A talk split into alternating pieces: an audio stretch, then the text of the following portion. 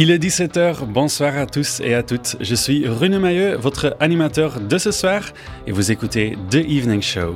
Nous sommes le 9 mai, un jour important pour l'Europe et pour Euradio, parce qu'aujourd'hui c'est la journée de l'Europe, un jour célébré dans l'ensemble des États membres de l'Union européenne.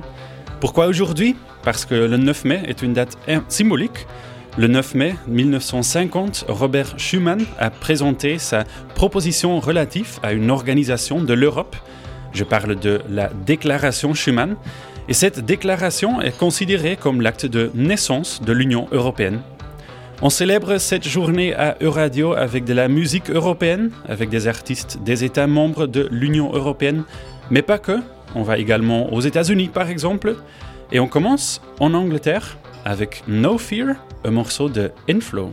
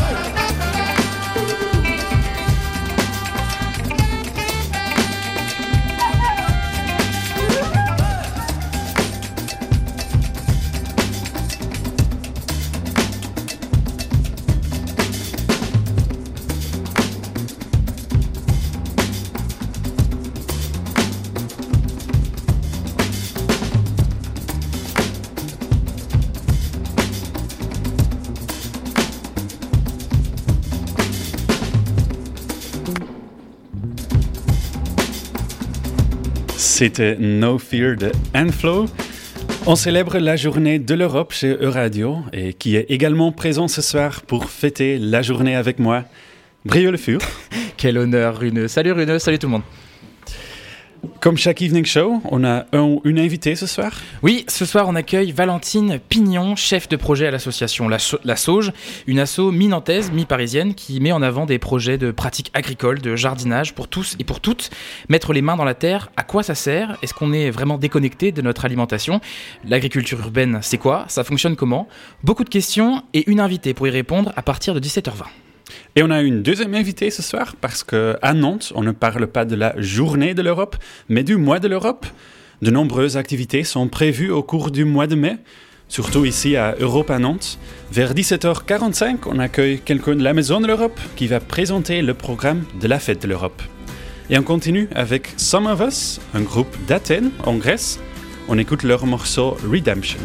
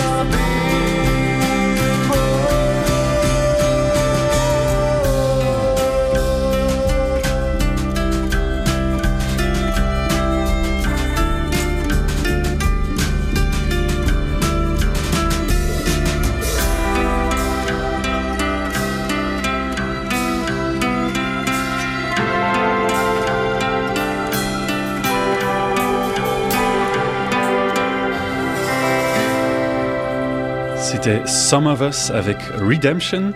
Chaque semaine, on met en lumière un ou une artiste européenne. Et cette semaine, je la connais parce qu'on va en Belgique. Je vous présente Chibi Ichigo. L'artiste européenne de la semaine. Ah oui, vous devez être content, Rude, avec une artiste belge. Mais Chibi Ichigo, moi, Ichigo, ça me fait penser à un, héros de manga japonais qui s'appelle euh, dans Bleach. Je sais pas si Si Oui, c'est vrai, c'est un nom japonais. Ah. Et pourquoi un nom japonais? J'en parle un, un peu plus euh, après le morceau qu'on va écouter. C'est Chibi Ichigo avec Russian Snow.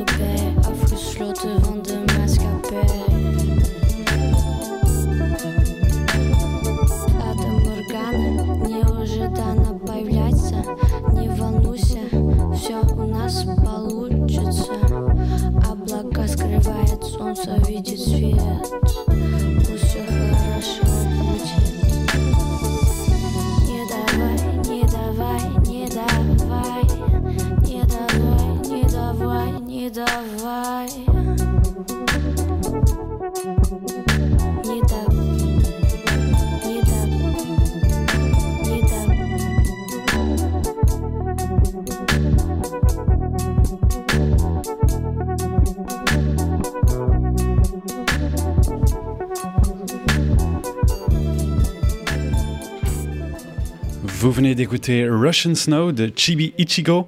Son vrai nom est Sabina Nureeva. Elle vient de Tatarstan, une république de la Fédération de Russie, au sud-ouest du pays.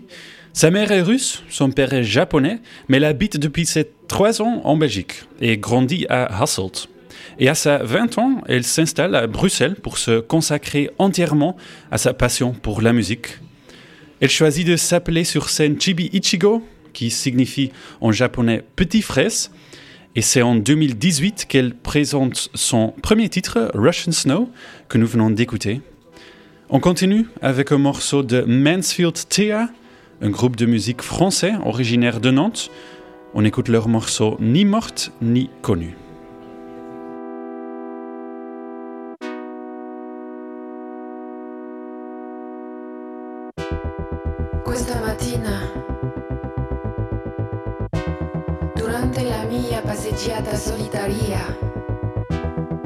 Pensato ai miei amori passati. E ho fatto delle scelte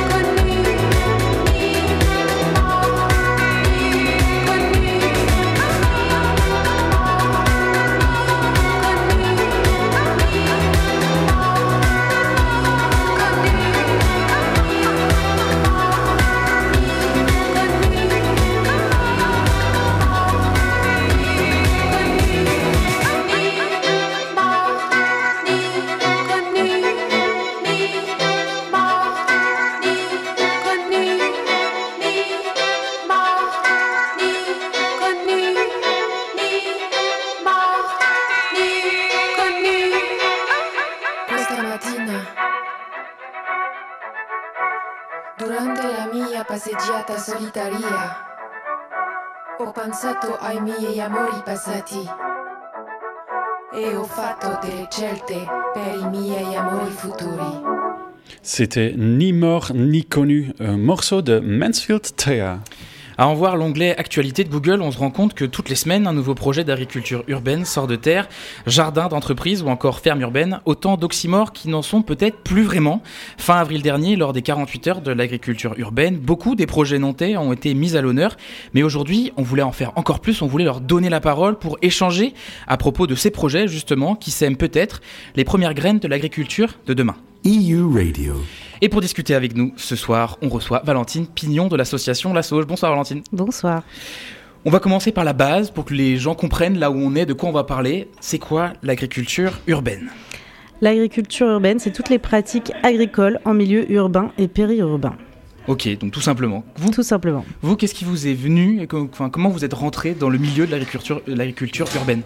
Alors moi, c'est particulier parce que je viens du milieu euh, des ONG où je faisais beaucoup d'animation et donc j'ai répondu à une offre de poste pour euh, faire de l'animation dans la ferme urbaine euh, de la Sauge, qui est l'agronaute. D'accord. Et qu'est-ce qui vous a plu là-dedans, dans ce domaine-là particulièrement? Ce qui m'a plu, c'est vraiment l'intérêt des animations dans ce secteur-là, de la sensibilisation, de reconnecter les gens au vivant, euh, à ce qu'on mange, ce qui arrive dans notre assiette et comment c'est cultivé, comment une plante ça pousse. Euh, voilà, je pense qu'aujourd'hui, la sensibilisation là-dessus, elle est essentielle, autant sur euh, la thématique de l'écologie dans, le, dans le quotidien que sur des questions beaucoup plus politiques sur l'écologie. Donc maintenant, vous êtes donc chef de projet à l'association La Chauve, la, la Chauve, la Sauge. vous mettez en pratique donc. vous mettez en avant une pratique agricole hebdomadaire, c'est ça? Exactement. Euh, l'idée, c'est que en fait, on est organisé autour de plusieurs pôles, donc euh, vraiment un pôle mm. événementiel qui permet de donner, euh, voilà, une visibilité plutôt récréative à l'écologie, une partie production agricole participative, donc avec des bénévoles qui viennent toutes les semaines on plante euh, des plants, euh, vraiment de la graine euh, littéralement à l'assiette pour les vendre dans des grandes ventes de plantes qu'on organise. On y en a une par exemple ce samedi pour vendre des plants potagers et on fait aussi pousser des micro-pousses qui sont vraiment des petites pousses très riches en nutriments et en goût qu'on vend aux restaurateurs. Et la dernière partie, c'est celle que je gère, qui est les animations autour du jardin pédagogique dans le cadre, dans le cadre duquel on accueille beaucoup de scolaires mmh. pour les sensibiliser et dans le cadre duquel on, anime beaucoup d'ateliers euh, autour de euh, des boutures, des semis, mais aussi reconnaître les petits insectes du jardin, vraiment se, familiariser à la biodiversité. Pourquoi, euh, pourquoi cette activité de jardinage elle est importante selon vous pour les publics, tous les publics que vous rencontrez, les jeunes ça, ça apporte quoi de se connecter justement à ce vivant, de mettre les mains dans la terre? En fait, l'association, elle est vraiment née du constat d'une déconnexion complète des populations urbaines et périurbaines euh, avec euh, la terre, tout simplement, jusqu'à ce qu'on mange. Donc, en fait, euh, se sensibiliser et se reconnecter à la terre, c'est déjà recomprendre que la vie, c'est des cycles, Mhm. qu'on ne peut pas être tout le temps productif, constamment, tout le temps dans l'année, qu'il y a des temps de pause, qu'il y a des temps de production, qu'il y a des temps où la terre, elle a besoin de se reposer aussi, et il y a des temps dans, dans lesquels elle est plus productive. Et c'est aussi se poser la question de qu'est-ce qu'on a dans notre assiette, de comment c'est produit, euh, dans quelles conditions, et de l'impact que ça a sur toutes les petites bêtes qui vont être dans un jardin et qui existent et qui sont aussi essentielles, les gentilles comme les mauvaises, on va dire.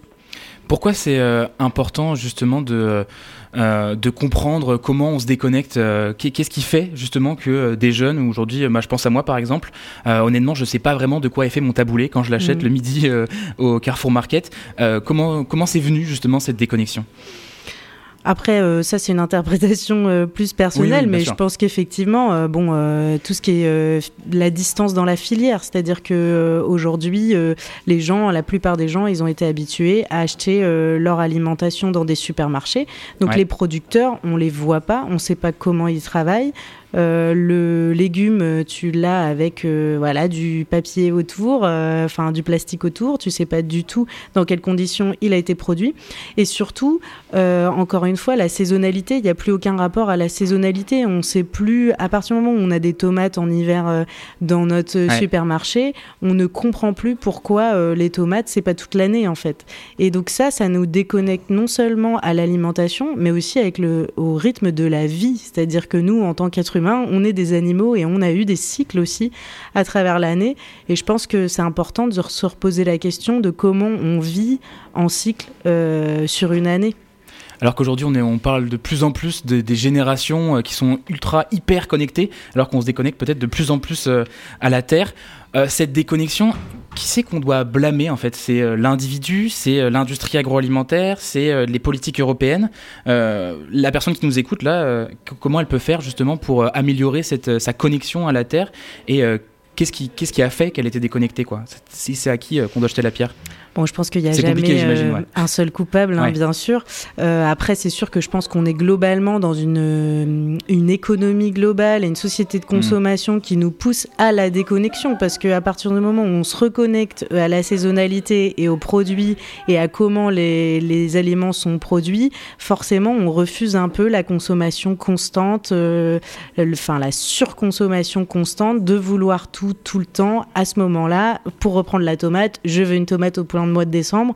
Est-ce qu'aujourd'hui on est éduqué à comprendre que non, c'est pas possible et c'est comme ça, il faut faire autrement? Euh, donc euh, je pense que oui, on est dans une société, dans un modèle économique qui ne pousse absolument pas à la saisonnalité, à l'idée de faire des pauses, à l'idée de ne pas être constamment productif. Mhm. Et ça, ça a fait beaucoup de mal à l'agriculture euh, en France et dans le monde, cette pression pour être productif constamment, toute l'année. Euh, on parle de pression, euh, là vous parlez de pression, mais on va peut-être parler aussi des pressions qu'on met sur les agriculteurs. Si on parle des fermes urbaines, quand on va sur votre site internet, on voit par exemple cette stat qui un peu, euh, cette statistique qui est un peu terrifiante, c'était que 50% des agriculteurs euh, vont disparaître dans les 5-10 ans parce qu'ils vont partir à la retraite. Aujourd'hui, il y a ce phénomène qui, des fermes urbaines qui se développe. Est-ce que les fermes urbaines pourront euh, un jour, je sais pas, dans 5 ans, 10 ans, 50 ans, être une alternative à l'agricul- l'agriculture telle qu'on la connaît aujourd'hui? Alors non. Euh, L'idée d'une ferme urbaine, alors il y a plein de fermes urbaines, il y en a qui sont plus ou moins productives. L'idée d'une ferme urbaine, c'est pas de remplacer euh, l'agriculture euh, traditionnelle, c'est pas de, de nourrir les villes parce que ça c'est pas vraiment possible en Mm. fait. L'idée de la ferme urbaine, c'est bien de donner, de rendre disponibles des espaces agricoles dans des milieux urbains pour des populations qui n'ont pas accès ou qui n'ont pas simplement l'idée d'aller voir les maraîchers, d'aller un petit peu plus loin. Même à Nantes, on n'est vraiment pas loin des premières euh, euh, productions maraîchères, c'est vraiment tout près de chez nous, Mm. et pourtant on n'y va pas. Donc l'idée, c'est vraiment de donner euh, accès à la nature en ville pour pouvoir euh, acquérir des compétences aussi. Et en fait, c'est des compétences qu'on peut tous acquérir, c'est-à-dire faire pousser des légumes, c'est vraiment à la hauteur de tout le monde. Ouais. Donc l'idée, c'est aussi de valoriser, euh, pas vraiment l'autosuffisance, mais euh, le fait de se dire on peut se nourrir de son jardin si on en a un. On peut aussi se nourrir de sa terrasse et ça c'est déjà bien. Et euh, nous, dans notre ferme urbaine, on essaye de valoriser toutes les filières qui existent sur plein de produits différents mais on essaye de valoriser des filières et de faire des rencontres entre le consommateur et le producteur, surtout euh, pour que euh, les consommateurs voient qu'il y a une autre façon de consommer, que les producteurs ils sont pas loin, ils sont tout près, et qu'on n'est pas obligé euh, de passer forcément par les supermarchés pour avoir certains produits. en vous entendant parler, je pense il y a un mot qui me vient, c'est lien, lien social, mm. de créer du lien entre bah, les jeunes qui viennent à vos ateliers, mais aussi de créer du lien entre le consommateur, la consommatrice et le maraîcher, la maraîchère. Est-ce que par exemple bah, depuis le Covid, j'imagine, là où on a eu un lien social qui a dû bah, être arrêté, est-ce que depuis le Covid ou avec euh, l'inflation, vous voyez euh, un regain d'intérêt pour euh, des produits qui sont issus d'agriculture urbaine, de circuits courts par exemple? Qu'il y ait plus de gens qui viennent aux ateliers? Alors, je pourrais pas vous dire parce qu'avant le Covid, j'étais pas à l'agronaute, euh, donc je pourrais pas euh, constater euh, d'un regain. par contre, je pense que c'est assez clair que les gens se sont posé la question en fait de l'indépendance, c'est-à-dire de se dire finalement, est-ce que tout seul en France, on est capable de se nourrir? Est-ce que les produits que nos agriculteurs produisent vont à l'importation ou vont, vont aux consommateurs français? Donc, c'est sûr que toutes ces personnes-là, c'est les mêmes personnes, les gens qui vont venir à l'agronaute pour les marchés de producteurs, les gens qui vont venir pour les ateliers, les enfants, c'est les enfants des gens aussi qui vont au marché de producteurs. C'est mmh. tout l'intérêt d'une ferme urbaine, c'est qu'on essaye de toucher les gens par plein de biais différents.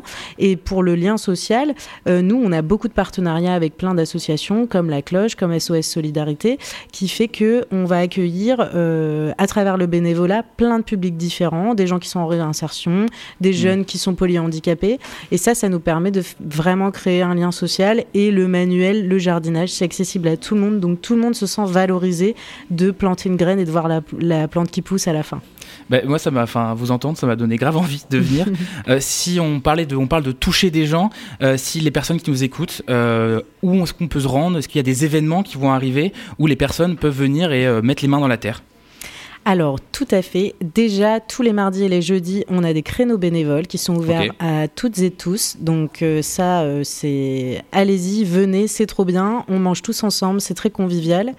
Et on acquiert des compétences. Et, euh, le week-end, il y a des ventes de plantes aussi? Voilà, ce week-end, il y a une grande vente de plantes. Il y a des animations pour les enfants, un spectacle pour les enfants aussi. C'est vraiment accès famille. Et ensuite, euh, on a le festival de la lactofermentation le 28 mai. Alors, c'est juste, c'est quoi la lactofermentation rapidement? Alors, la, lactofermentation, c'est un procédé ancestral de euh, conservation des aliments avec euh, la production d'acide lactique. Et on a la CBD Cup, CBD Platinum Cup, qui est une première en France, pareil, pour valoriser la filière du CBD de qualité. Merci beaucoup, Valentine Pignon, d'être venue dans l'émission. Merci beaucoup. Ishon est un rappeur français d'origine camerounaise. On écoute Noir ou Blanc, un morceau qu'il a sorti avec Loveni. Et après, on va écouter Chichala, un morceau de Kitkin.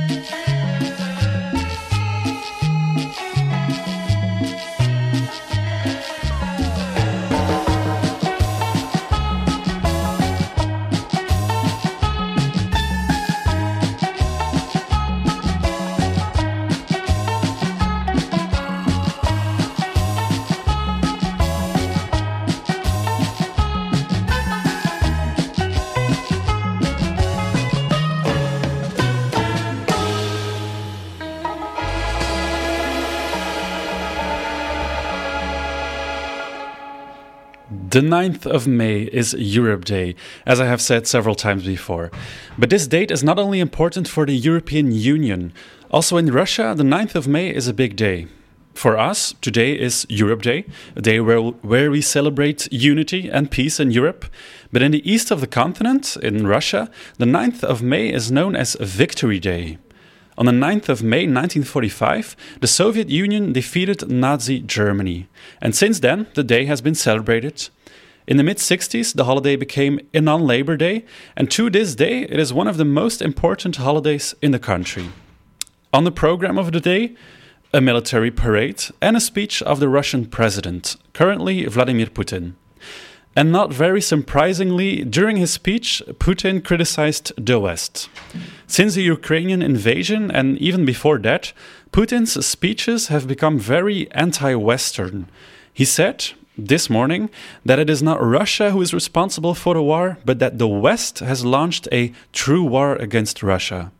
Putin accused the West of spreading hatred and Rus- Russophobia and said that the goal is to destroy Russia. The West has forgotten who defeated the Nazis, he added. According to the president, his country's future depends on the military fighting in Ukraine. He said, and I quote, Nothing is more important right now than your military task. The whole country is united to support our heroes. We are praying for you. Nothing is stronger than our love for the motherland. To our victory. Next to the speech, there was also a military parade in Moscow. More than 10,000 people and 125 units of various types of weapons and equipment were expected to be displayed at this year's parade, according to the, the, to the defense minister of Russia. But the parade was scaled down a bit. The usual fly past above the Red Square, for example, was cancelled, just like last year. Last year they blamed it on the bad weather, this year they didn't give an explanation. So, a scaled down parade in Moscow, and the same goes for St. Petersburg. Some 20 other Russian cities did cancel the annual parade and other festivities for the first time in years. Next to Putin and the rest of the Russian elite, some foreign guests were also present to watch the parade, for example, the president of Belarus, Kazakhstan, and Uzbekistan, and the Armenian prime minister. I have good news now for all the disco fans, all the soul fans who are listening to your radio, because for our next song, we are going back to the 70s. This is Diana Ross with her song The Boss.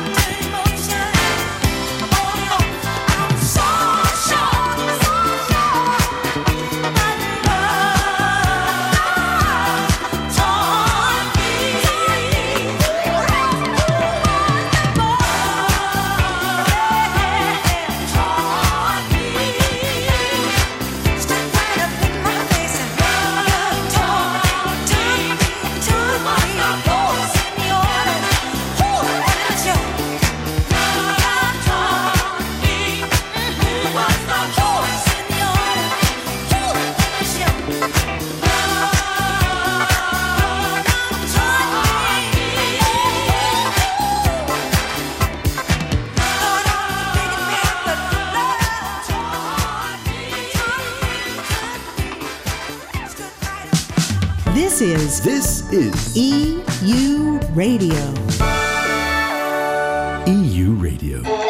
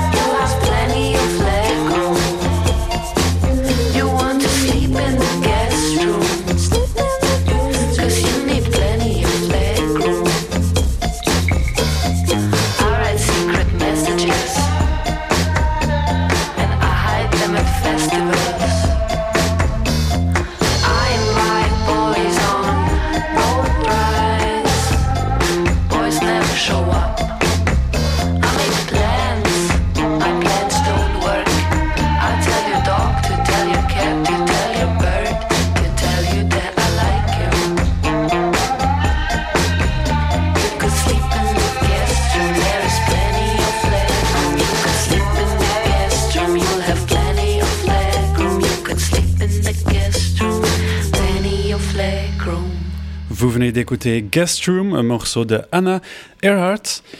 Et nous sommes en direct depuis notre studio à Europa Nantes. Et je suis avec Karine Daniel, présidente de Europa Nantes et la Maison de l'Europe. Comment allez-vous? Ça va? Ça va bien? Vous êtes venu pour parler de la fête de l'Europe. Euh, aujourd'hui, on est la journée de l'Europe, mais la fête de l'Europe, c'est pas que aujourd'hui? Non, la fête de l'Europe, ça se déroule euh, pour la Maison de l'Europe et, et Europa Nantes du 9 au 27 mai. Mais euh, en fait, c'est aussi un petit peu avant et aussi un petit peu après. Par exemple, la fête de, l'Europe a commencé la semaine dernière à Sainte-Pazanne avec des conférences, avec des chorales, des chants, euh, la participation d'enfants. Et puis, euh, elle se terminera euh, un petit peu après, le, pour nous, le, le, le 27 mai, puisqu'il y aura encore des événements, des conférences. Mais la fête de l'Europe à Nantes, c'est un petit peu toute l'année. Ce soir, dans une quinzaine de minutes, il y aura la soirée d'ouverture à Europa Nantes. Euh, en quoi consiste cette soirée? Alors, cette soirée d'ouverture, c'est la soirée qui est plutôt réservée aux partenaires. Elle euh, marque euh, le début euh, de ce cycle qui se déroule à Europa Nantes, mais comme je vous le disais, qui se déroule aussi dans d'autres communes du département et, de la Loire-Atlantique.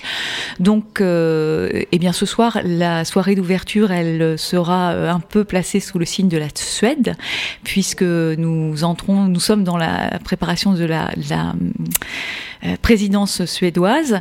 Et donc voilà, on, on aura euh, une touche suédoise pour cette ouverture de la fête de l'Europe.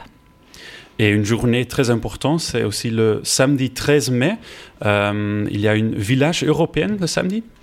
Oui, le village européen se déroule euh, à l'extérieur, un peu euh, sur, sur le, devant, sur le devant de, de, de- d'Europe à Nantes.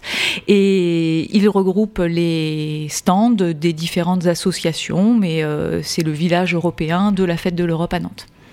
Ok. Et il y aura des, des, des, euh, des stands, des jeux, des... Voilà, il y a des stands, euh, il y a des jeux, il y a des food trucks, euh, il y a de la musique, il y a des chants, il y a tout ce que les associations ont bien voulu faire et tout ce que les associations ont bien voulu proposer. Est-ce que toutes les cultures de l'Europe sont présentes également ou est-ce qu'il y a des cultures où il y a une focus en particulier? Alors, ce village européen est, est assez ouvert et puis les frontières de, de l'Europe, vous savez, ou de l'Union européenne, elles évoluent au cours du temps et, et les cultures européennes, elles euh, n'évoluent pas euh, de la même manière. Donc, euh, eh bien, il y a des, des ça dépend en fait des années, ça dépend de la motivation des uns et des autres à participer et à proposer des choses. Ok. Et cette année, il y a donc une, une focus sur la culture suédoise. Parce Oui. a- Ok. Et on parle à Europa Nantes de musique suédoise. Et puis, euh, il y a une très belle expo sur, sur la, musique suédoise euh, et la musique euh, à Europa Nantes. Ça se regarde et ça s'écoute. On a parlé de plusieurs événements qui aura lieu à Nantes, mais la fête de l'Europe, c'est pas que à Nantes? Non, c'est pas que à Nantes. Je vous le disais, on est, c'était à Sainte-Pazanne euh, la semaine dernière. Il y a une soirée euh, à Nord-sur-Erdre, je crois, le 12 mai. Mais il y a aussi des choses à Carquefou, à Sautron, euh, à Saint-Herblain, avec une bibliothèque associative. Il y a un très bel événement autour de la lecture, de la culture. mais tout ça se retrouve dans le programme que vous pouvez trouver évidemment en format papier ou bien sur Internet ou vous voulez. Ok. Et il y a aussi plus d'informations ici à Europa Nantes, Bien sûr, sur l'île de Nantes. Euh, merci, Karine Daniel, d'être venue.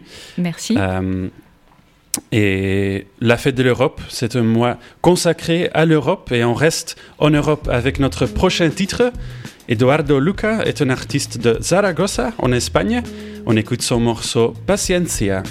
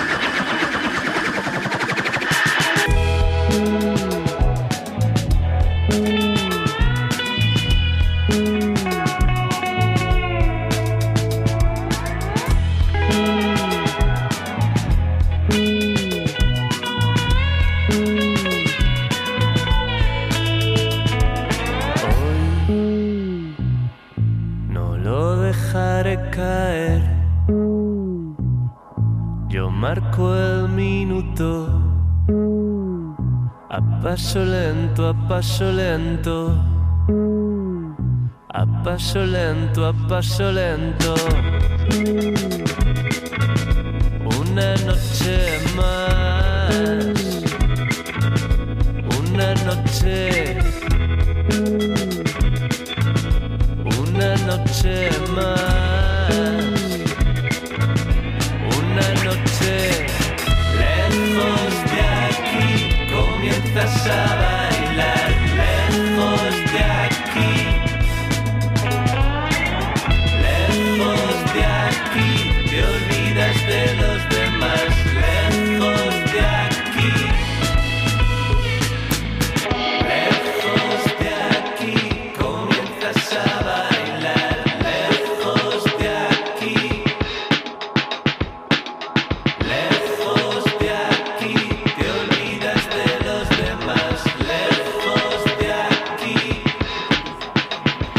C'était Eduardo Luca avec son morceau Paciencia.